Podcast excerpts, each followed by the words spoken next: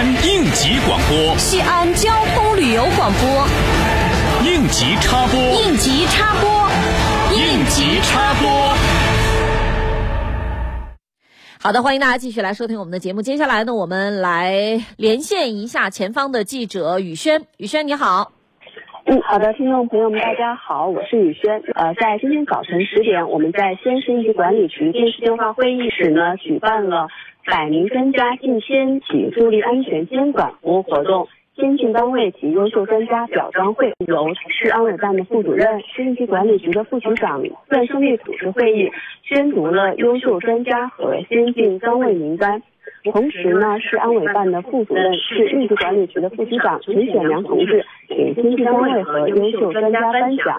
那么本次的活动呢，我们也呃邀请了今天的连线嘉宾，西安市应急管理局综合监管处的处长。郑处长，同时也是本次会议的组织部门。我们接下来有请郑处长给我们介绍一下这次活动的相关内容。嗯，郑处长你好。主持人好。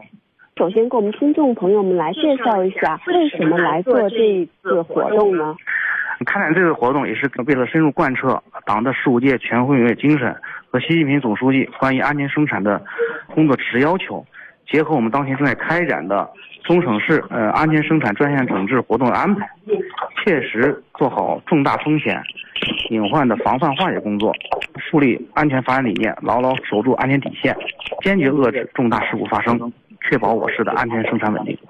同样呢，我们也非常想了解一下关于专家进驻企业安全监管的意义，重点有哪一些呢？这次主要是引用了专家，名专家进了千家企业进行开展监管服务，进行全面的安全体检。主要有三个方面，一个是充分发挥专家在安全监管中作用，强化事故可控可防专家促安的理念，深入推进依法治安。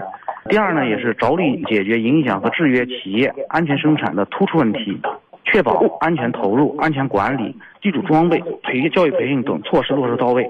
第三方面呢，也是进一步呃深入排查重点行业企业存在的重大隐患，呃列出问题和隐患清单，提出整改意见和建议。